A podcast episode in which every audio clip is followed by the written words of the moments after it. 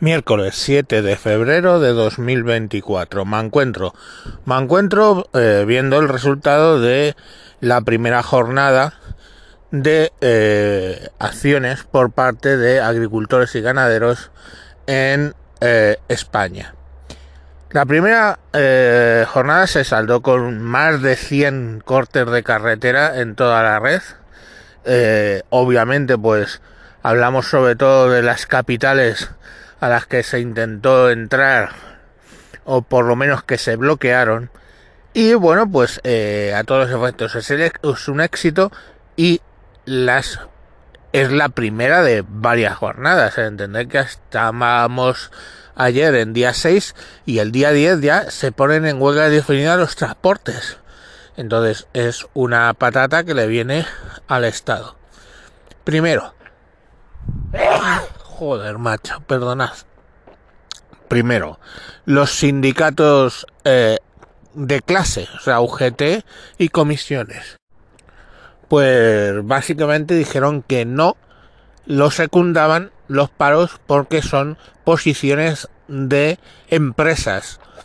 Claro, el trabajador del campo es autónomo. ¿Qué coño van a defender estos hijos de puta?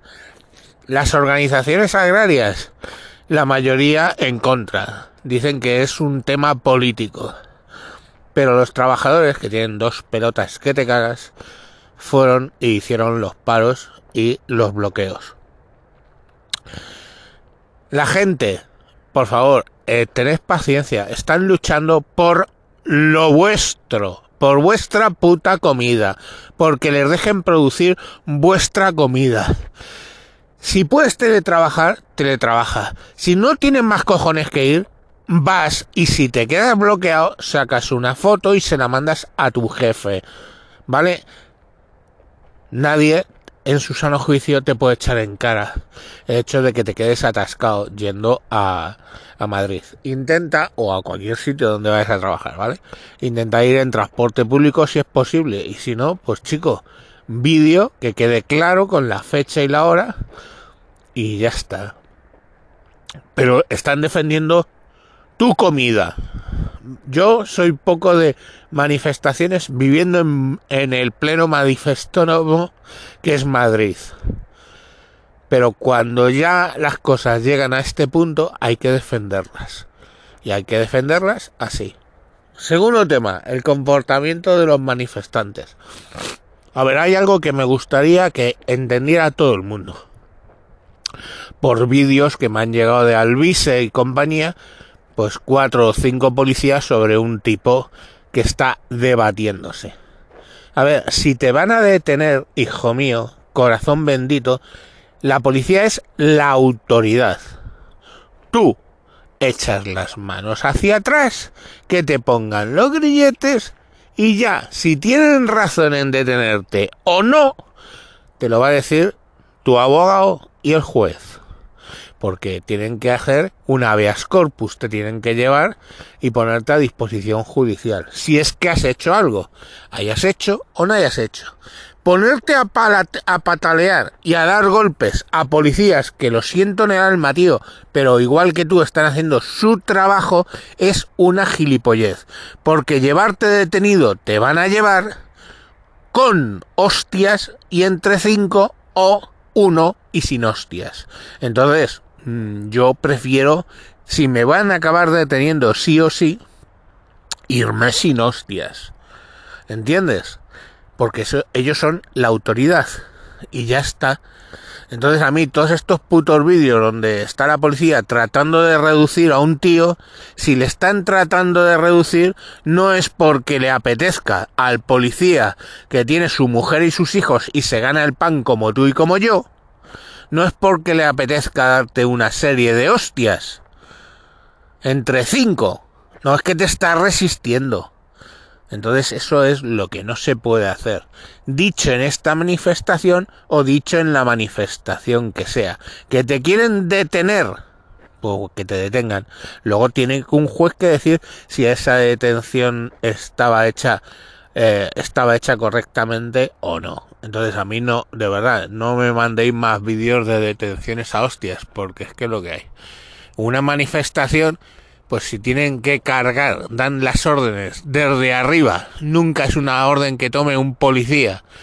Si dan la orden de cargar, pues tío, es porque estáis haciendo algo ilegal. Y yo, si hago algo ilegal, soy consciente de ello y si carga la policía, pues trato de irme. Mm, porque están haciendo su trabajo. Trabajo que se lo ha ordenado un político de turno. Marrasca o su puta madre. ¿Vale? Entonces, eso es así. Para eso son las manifestaciones. Te puedes llevar una hostia. esa es la cuestión. Luego, una cosa importante, las multas. Están imponiendo muchas multas a tractoristas por bloquear las autovías. En concreto en Madrid, la A5, la A4, la A42 y la A3, básicamente todas las del sur y en algunos tramos eh, las del norte. Eh, ¿Qué es lo que hacen? Les ponen una multa porque está prohibido circular con un tractor por una autovía, ¿vale? Eso está prohibido. Bueno, yo lo que haría es me dejo que me pongan la multa, ¿vale? Me dejo que me pongan la multa, no hay ningún problema. Luego ya las organizaciones agrarias deberían recurrir todas esas multas de golpe y que sea un juez quien diga que prima más tu derecho a manifestarte o prima más el hecho de que por las autovías están prohibidos los tractores. Entonces ahí que decida un juez, pero mm, ponerte a increpar de nuevo a la policía porque te quiere imponer una multa lo siento, pero es que es razonable, pues es una gilipollez. Y ahora, todos estos tuiteros que no tienen ni puta idea de cómo funciona eh, las cadenas de alimentación y están diciendo que los agricultores donde tenían que ir es a manifestarse delante de la sede de Mercadona o delante de los Mercadonas o los almacenes de Mercadona por ejemplo, ¿por qué Mercadona? Porque mm, a la progresía les cae mal Roy. A mí me cae mal Roy, pero me cae mal Roy por otros motivos ¿eh? de los que le cae a la progresía. Os voy a decir una cosa. Tú llegas a Mercadona, cargas productos en un carrito, ¿vale? Pam, pam, pam, se te vuelve loca la olla y cargas dos botellas de aceite. No, venga, en serio. Cargas productos y llegas a la caja y pagas 100 euros. 100 euros. ¿Sabéis de esos 100 euros cuánto es el mm, beneficio neto de eh, Mercadona? ¿Cuánto se llevan ellos al bolsillo? Roy, al bolsillo después de haber pagado sus, a sus proveedores, sus instalaciones, el transporte, eh, no sé, pagas todos tus putos impuestos, lo que queda justo al final de esos 100 euros que a ti te han costado tanto llenar el carro, ¿sabéis cuánto se lleva Roy? 2,5. Os lo pongo de otra manera. Por cada euro que tú gastas en Mercadona, Roig se lleva dos céntimos y medio. Dos céntimos y medio. Ese es el beneficio neto de Mercadona. Y yo no soy de Mercadona, ¿eh? Yo llevo 28 años trabajando en una empresa de distribución de alimentación que no es Mercadona. Que por cierto, ese beneficio neto para la empresa donde yo trabajo los cinco últimos años ha sido negativo porque la empresa estaba en pérdidas y ha sido gracias a que ha habido inversores extranjeros que han creído en la compañía que se han comido esas pérdidas de cinco o seis años. Motivo por el cual la gran novedad es que este año me han subido el sueldo cuando ya hemos empezado a salir de pérdidas. Pero no me quiero disparatar. De cada 100 euros, dos y medio se lleva de beneficio. ¿Cuál es el mm, beneficio neto de Iberdrola? De cada facturita de 100 euros de electricidad que te llega, ¿vale? Mm, eh, Iberdrola se gana 25 euros. De cada 100, 25. O sea, un 25% de lo que te cobra a ti son beneficios para Iberdrola. Está claro que si vas a vender tomates, es mejor vender electrones, porque ganas 10 veces más. 10 veces más. Entonces, ¿para qué un agricultor tiene que ir a la puerta de Mercadona? Es posible que él gane poco, menos de ese 2,5%. No te digo que no. ¿Vale? Pero es que Mercadona gana 2 céntimos de, y medio de cada euro. Y esos son ¿eh? los que tienen la mayor eh, distribución en España. Es el 25% de la cesta de proximidad. 25% de cuota de mercado. Donde yo estoy tienen un 6. Entonces, eh, son los más grandes y se llevan 2 céntimos y medio por euro.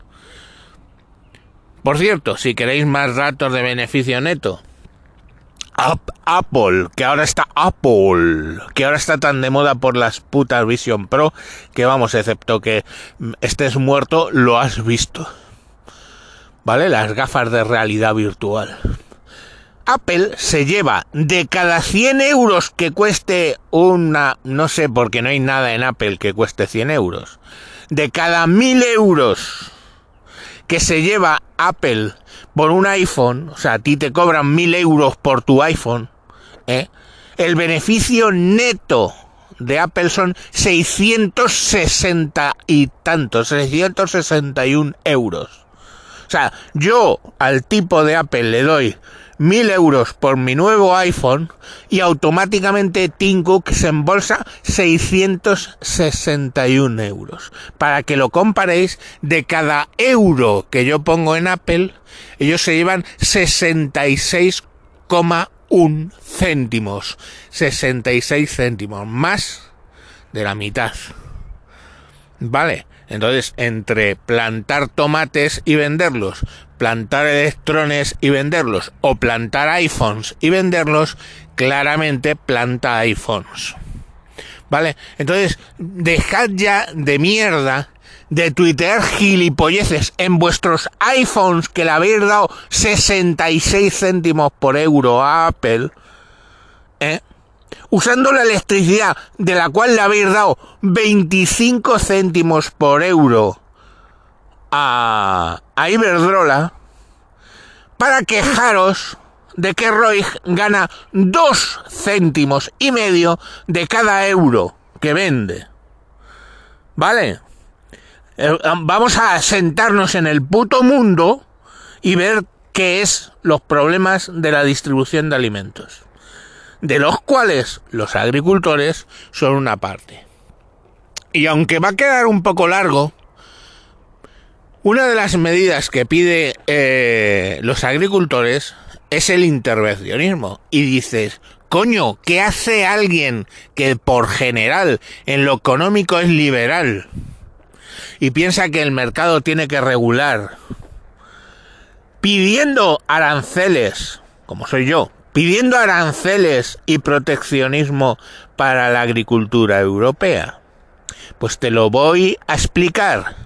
Es que tú vas a un agricultor europeo, español, para lo que nos ocupa, y le pides que no use tal fitosanitario que le elevaría la producción, que consuma agua de tal manera, lo que consumiéndola libremente y echando los productos que libremente, obviamente, seguros, puedan echar, su producción subiría y sería más productivo y ganaría más céntimos de cada euro que él vende. Inundamos a los agricultores con burocracia y normas en Europa. Les pagamos para que no planten. Y mientras lo que viene de Marruecos no ya no tiene aranceles, sino que no tiene ni las más mínimas comprobaciones de qué usan de abonos, cómo usan el agua. O sea, a ellos sí que se les deja utilizar medidas que les hacen más productivos para luego vender en España y a los agricultores españoles no les dejamos o a los europeos. Entonces, hijos míos, estamos jodiendo el sector primario con regulaciones estatales. ¿Eh? Ahí ya viene el liberal a decir, putas regulaciones y puta burocracia del Estado, mientras que no queremos poner aranceles ni hacemos esas comprobaciones para productos que vienen de fuera. Eso está en contra del libre mercado. Y ahí me tenéis a mí en contra y señalando con el dedo que eso no es libre mercado. Y como no es libre mercado, me parece razonabilísimo que al marroquí se le exija lo mismo al español. Y si es por medio de aranceles, pues es por medio de aranceles. Y si es por medio de vigilar qué es lo que te están vendiendo, pues es por medio. Lo que yo haría que cada cual venda lo que quiera que sea sanitariamente correcto. Punto. Y entonces competiríamos como iguales con Marruecos. Tendríamos los problemas de que los salarios aquí son superiores, etcétera, etcétera. Pero por contra, esos salarios, la logística entre traer un pimiento, pongamos por caso aquí, de Huelva o de Murcia, y traerlo de Casablanca, pues hostia, hay una diferencia. ¿Vale? Entonces ya empezamos a ver que quizás sí se pudiera competir. Pero con la puta intervención de la UE, con la puta intervención del gobierno de España, no, no se puede competir. Y eso es lo que os quería decir sobre el tema de la agricultura y la ganadería, en general el sector primario. Venga, mañana más. Adiós.